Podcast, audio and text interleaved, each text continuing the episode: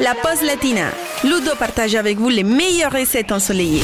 Je vous propose une recette simplissime aujourd'hui dans la pause latina et que vous pourrez ressortir selon vos envies et agrémenter à votre goût. Nous allons juste préparer une pâte à pizza aux fines herbes que vous pourrez par la suite garnir comme vous le souhaitez.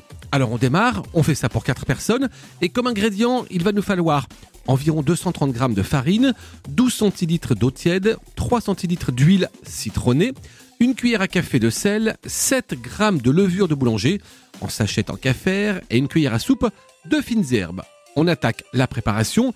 On commence d'abord, c'est très simple, par faire chauffer l'eau au micro-ondes. Ensuite, on va mélanger tous les ingrédients dans un récipient et pétrir bien sûr jusqu'à obtenir notre pâte bien souple. On la laisse reposer, lever pendant environ une heure et demie à température ambiante en déposant un linge propre par-dessus.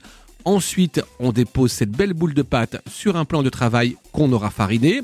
On va la rabaisser, former des contours de façon à ce qu'elle soit bien prête à garnir, l'étaler évidemment, et la laisser à nouveau lever 15 minutes avant de la garnir par exemple avec de la sauce tomate, du fromage, des pepperoni et tout ce qu'il vous fait envie.